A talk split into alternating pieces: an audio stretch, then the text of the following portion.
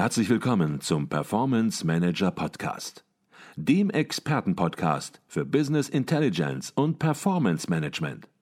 Inspirationen, Know-how und Impulse für Controller und CFOs, die noch erfolgreicher sein wollen. Ihr heutiger Gastgeber Peter Blum.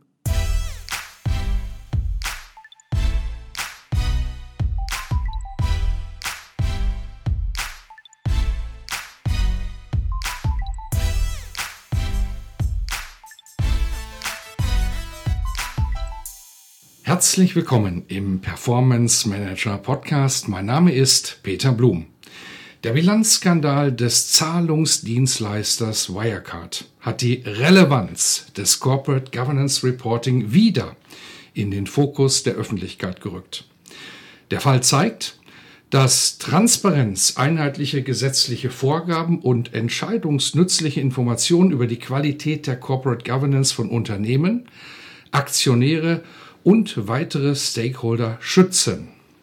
Dies belegt auch eine seit 2016 durchgeführte empirische Untersuchung zur Qualität des Corporate Governance Reporting der DAX-Unternehmen. Die Ergebnisse für den Berichtszeitraum 2019 zeigen die Entwicklung der Berichtspraxis über den inzwischen vierjährigen Beobachtungszeitraum. Ich freue mich, die beiden Autoren der aktuellen Studie heute im Podcast zu Gast zu haben. Professor Dr. Karl Christian Freidank ist Professor für Controlling am Institut für Wirtschaftsprüfung und Steuerwesen der Universität Hamburg und inzwischen ein regelmäßiger Gast bei uns im Podcast. Zum ersten Mal im Podcast Franziska Handschuhmacher. Sie ist Doktorandin und wissenschaftliche Mitarbeiterin am Institut für Wirtschaftsprüfung und Steuerwesen der Universität Hamburg.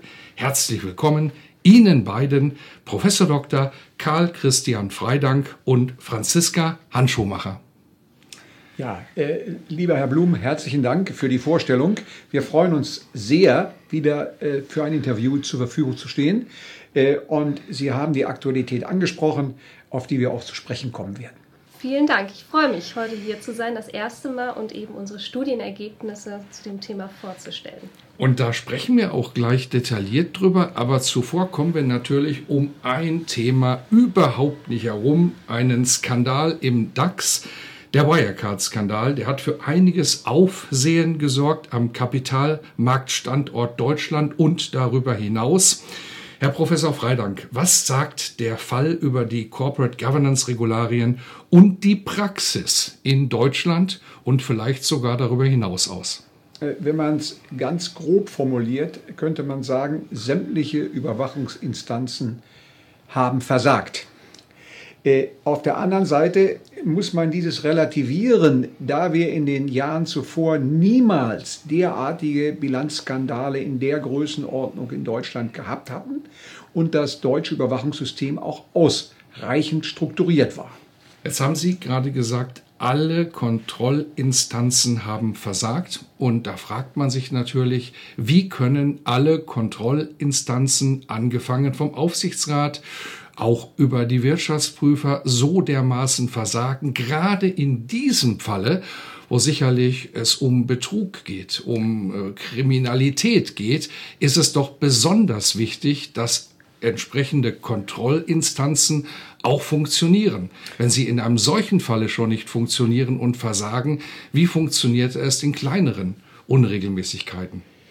Äh, das ist in der Tat die Frage. Äh, kriminelle Energie stand im Vordergrund für diese Bilanzfälschungen. Ähm, es sind nun nicht alle Überwachungsinstanzen, vor allen Dingen nicht die Wirtschaftsprüfer, primär auf die Aufspürung und auch Prävention von kriminell, mit krimineller Energie begangenen Delikte ausgerichtet. Äh, insofern muss man die Wirtschaftsprüfer auch in Schutz nehmen und sagen, sie haben zwar ihren Job gemacht, haben aber im Detail eine Redepflicht an den Aufsichtsrat, wenn sie so etwas feststellen, die anderen Überwachungsinstanzen zu informieren. Und das ist eben hier nicht geschehen. Mhm, okay.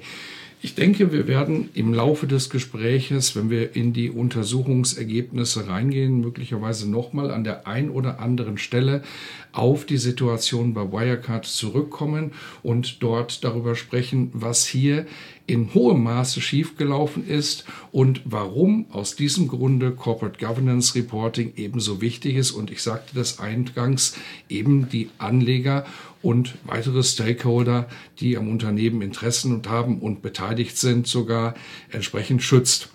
Jetzt führen Sie die Studie zur Qualität des Corporate Governance Reporting der DAX 30 Unternehmen schon seit vier Jahren durch, haben nun das Jahr 2019 unter die Lupe genommen, im Jahre 2020, nachdem die Geschäftsberichte veröffentlicht waren. Und das Jahr 2020 ist ohne Frage ein ganz besonderes. Die Corona-Pandemie hat möglicherweise Einfluss auf die Publikationspraxis vom Unternehmen im Allgemeinen oder auch speziellen auf die Ausführung des Corporate Governance Reporting. Was haben Sie dort festgestellt? Ähm, also zunächst einmal sprechen Sie wahrscheinlich die Corona-Krise auch an, äh, die ja im äh, ähm, Jahr, in diesem Jahr äh, begonnen hat. Und die haben wir natürlich noch nicht im Fokus gehabt, weil wir 2019 untersucht haben. Das wird natürlich ein Untersuchungsgegenstand sein, die wir im nächsten Jahr, wenn wir 2020 untersuchen. Aber Sie haben vollkommen recht. Diese Entwicklungen gehen dann in die Geschäftsberichte ein. Sie gehen auch in das Corporate Governance Reporting ein aus Risikomanagement äh, orientierter Sicht etwa. Und das wird natürlich auch eine wichtige Frage sein im nächsten Jahr in der Untersuchung. Mhm. Also für diesen Untersuchungszeitraum 2019 konnten wir das leider noch nicht untersuchen, obwohl es hochinteressant gewesen wäre, schon mal äh, vorausschauend etwas zu sagen, aber das lag ja 2019 noch gar nicht vor. Okay. Mal ganz allgemein gefragt, lagen überhaupt alle Geschäftsberichte pünktlich vor oder gab es da auch Verzögerungen? Äh, dazu kann vielleicht Frau Handschuhmacher etwas sagen, die ja. äh, die Untersuchung geleitet hat. Also es lagen grundsätzlich fast alle Geschäftsberichte vor. Einer fehlte jedoch und das ist jetzt nicht ganz unerwartet. Der vom Wirecard ist noch nicht offengelegt. Okay, und ich denke auch immer noch nicht vorhanden. Nein. Jetzt haben Sie die DAX 30 Unternehmen untersucht, aber nur 28 Unternehmen entsprechend effektiv unter die Lupe genommen. 28 deshalb, weil ein Geschäftsbericht, wir sprachen darüber, nicht vorlag und ein weiteres Unternehmen, das Unternehmen Linde, seinen Sitz nicht in Deutschland hat, nämlich in Dublin und damit irischem Recht unterliegt und sie nur Unternehmen, Konzerne untersucht haben, die im Inland sind. Das heißt, wir reden effektiv über 28 Unternehmen. Und ja, bevor wir in die Details der Studie hineingehen, fangen wir vielleicht mal ganz, ganz oben an. Gab es unerwartete positive oder auch negative Ergebnisse in diesem Jahr? Ich würde hier nicht von unerwarteten Ergebnissen sprechen, zumal die Studie ja jetzt das vierte Mal schon durchgeführt wird. Wir haben auf jeden Fall sehr interessante positive und negative Ergebnisse wieder gefunden. Positiv ist insbesondere hervorzuheben, dass sich das Reporting, ähm, die Qualität zum Reporting auch in diesem Jahr im Vergleich zum Vorjahr wieder verbessert hat. Mhm. Die Ergebnisse wurden ja innerhalb der letzten drei Jahren schon erheblich gesteigert. Die Kurve flacht nun etwas ab, zumal die Ergebnisse einfach grundsätzlich schon sehr solide sind. Wir konnten trotzdem feststellen, dass eben immer mehr Unternehmen erkennen, wie relevant die Berichterstattung zur Corporate Governance ist und dass es sich eben lohnt, seinen Aktionären ein qualitativ hochwertiges Reporting zur Corporate Governance zur Verfügung zu stellen. Mhm. Okay, ich glaube, was man in diesem Jahr sagen kann, und ich habe mir die Studien natürlich auch sehr intensiv angeschaut, dass man insgesamt das Corporate Governance Reporting nun inzwischen mit dem Prädikat gut bewerten kann. Sie sagen das auch, Sie schreiben das auch in der Studie und dass sich über die letzten vier Jahre ihr Erhebliches getan hat. Natürlich haben sich die Unternehmen an die Disziplin auch gewöhnt und Erfahrung gesammelt, aber auf der anderen Seite haben die Unternehmen auch durch ihre Studie, durch ihre Hinweise natürlich die Möglichkeit gehabt, sich deutlich zu verbessern, so dass es in diesem Jahr natürlich der Fall ist, dass insbesondere die Unternehmen, die besonders gut sind, besonders stark sind, sehr gut auffallen. Das sind einige, aber die natürlich besonders in den Fokus rücken, ja, die ganz hinten im Ranking liegen. Und fangen wir vielleicht vorne an bei den Gewinnern. Was sind die Gewinner im Gesamtergebnis in diesem Jahr? Ja, mit einem sehr guten Ergebnis sind insbesondere die Unternehmen Siemens und Daimler hervorzuheben. Beide Unternehmen haben einen Score von 90 Prozent erreicht, was in Schulnoten ungefähr einer 1 entspricht, also ein sehr gutes Ergebnis. Dies stellt jedoch gar nicht unbedingt Veränderungen zum Vorjahr dar, denn auch letztes Jahr waren beide Unternehmen schon als einzigen Unternehmen mit einem sehr guten Ergebnis dabei. Jedoch gibt es auch Unternehmen, die sich im Vergleich zum Vorjahr verbessern konnten. Und da ist insbesondere Covestro hervorzuheben. Diese war nämlich im vergangenen Jahr erstmalig Teil der Untersuchung. Mhm. Und wie sich in der Erhebung bisher mehrfach gezeigt hat, schneiden die Unternehmen, die gerade erst jüngst in den DAX aufgestiegen sind, zunächst eher schlecht ab. Häufig können diese aber ihr Reporting in den Folgejahren erheblich verbessern und dies war auch bei Covestro der Fall, die im Vergleich zum Vorjahr einen Score um 10 Prozentpunkte mhm. auf 83 Prozent erhöhen konnten. Mhm. Und das ist natürlich ein sehr, sehr gutes Ergebnis.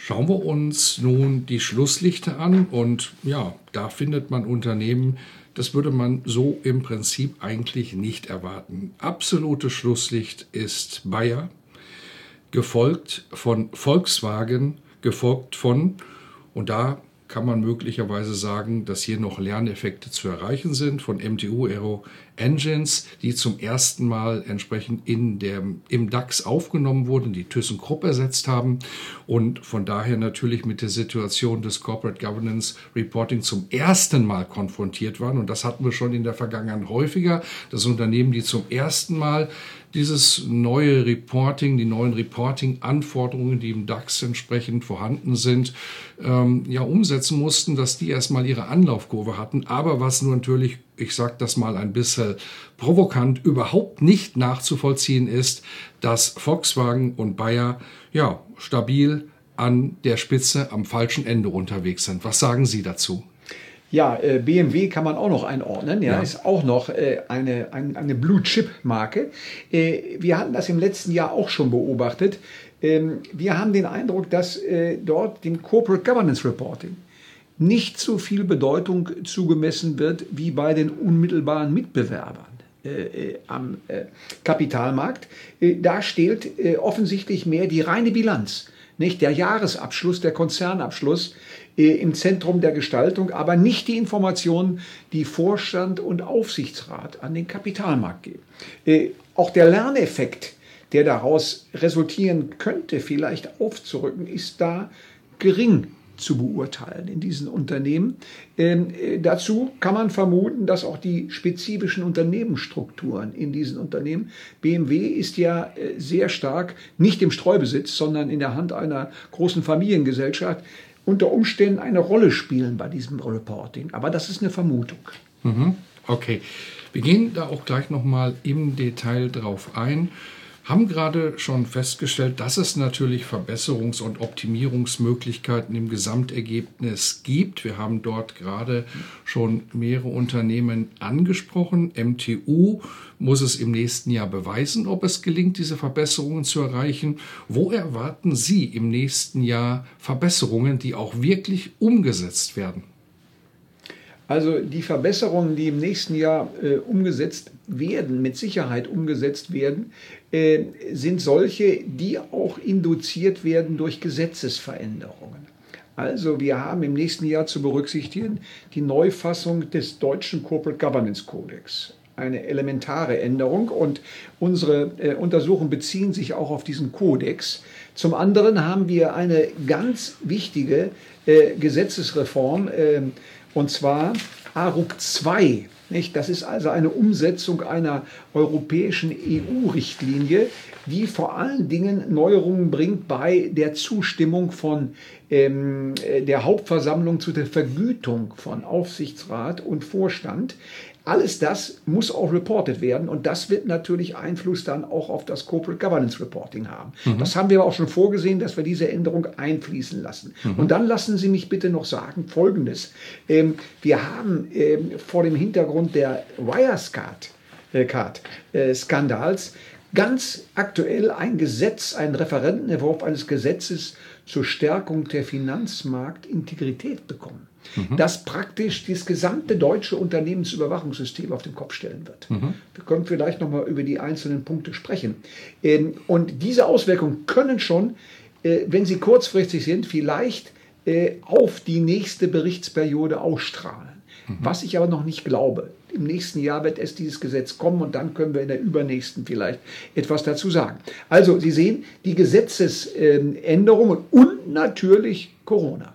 Corona wird eine große Rolle spielen, auch bei der Qualität äh, der, äh, des Corporate Governance Reporting, wie die Unternehmen über diese Risikomanagement-Sachen äh, und Risiken, die die äh, Unternehmen äh, bedrohen, berichten werden. Mhm, okay. Wir gehen jetzt gleich die einzelnen Untersuchungsbereiche der Corporate Governance Studie durch. Darüber haben wir schon im letzten Jahr, als wir den Berichtszeitraum 2018 gesprochen haben, im Detail ja, uns ausgetauscht haben, darüber gesprochen, was in den einzelnen Kategorien, die wir gleich durchgehen, konkret enthalten ist. Und was wir in diesem Jahr aber auch machen werden, denn da haben Sie eine Menge Forschungsarbeit reingesteckt, ist, dass wir Einflussfaktoren besprechen, die auf die Qualität des Corporate Governance Reporting wirken. Das haben Sie in verschiedenen empirischen Arbeiten sehr detailliert überprüft. Da gibt es natürlich auch schon eine ganze Menge Arbeiten zu, über die wir uns auch heute teilweise unterhalten können. Doch bevor wir in die Bereiche reingehen, vielleicht noch mal einen Schritt zurück. Was sind die wesentlichen Datenquellen des, der Corporate Governance Studie für das Berichtsjahr 2019 und natürlich auch in den Vorjahren? Die wesentlichen Datenquellen sind grundsätzlich alle öffentlich verfügbaren Informationen hinsichtlich der Corporate Governance der Unternehmen. Im Fokus stehen hier jedoch vor allem die Geschäftsberichte des Geschäftsjahres 2019. Mhm. Diese haben wir wieder sehr intensiv auseinandergenommen, analysiert und verglichen und fast alle Unternehmen veröffentlichen innerhalb des Geschäftsberichtes auch ihren Corporate Governance Bericht, der wiederum die Erklärung zur Unternehmensführung und die Entsprechenserklärung zum Corporate Governance Codex enthält. Es besteht auch für Unternehmen die Möglichkeit, den Corporate Governance Bericht mit der Erklärung zur Unternehmensführung auf der Homepage zu veröffentlichen mhm. und im Geschäftsbericht lediglich darauf hinzuweisen. Und sofern auch davon Gebrauch gemacht wird, fließen auch diese Informationen in unsere Untersuchung mit ein. Okay, also eine Vielzahl von Informationen und auch Informationen, die eben im Internet auf der Homepage veröffentlicht werden, die nicht gedruckt werden und die sozusagen auch eine gewisse Tagesaktualität dann entsprechend durchaus enthalten können, wenn Unternehmen es möchten. Gehen wir nun in, den einzelnen, in die einzelnen Untersuchungsbereiche rein.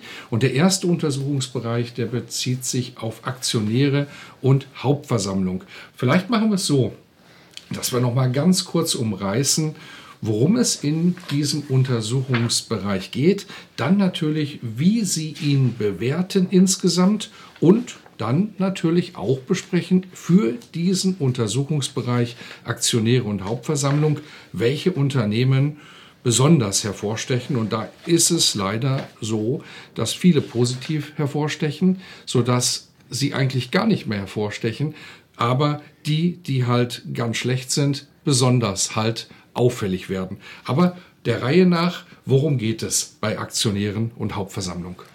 Ja, in diesem Untersuchungsbereich geht es darum, wie umfangreich über den Dialog zwischen Anlegern und den Unternehmen berichtet wird. Mhm. Wann und wie werden zum Beispiel die Unterlagen zur Hauptversammlung veröffentlicht und in welchem Rahmen findet diese statt?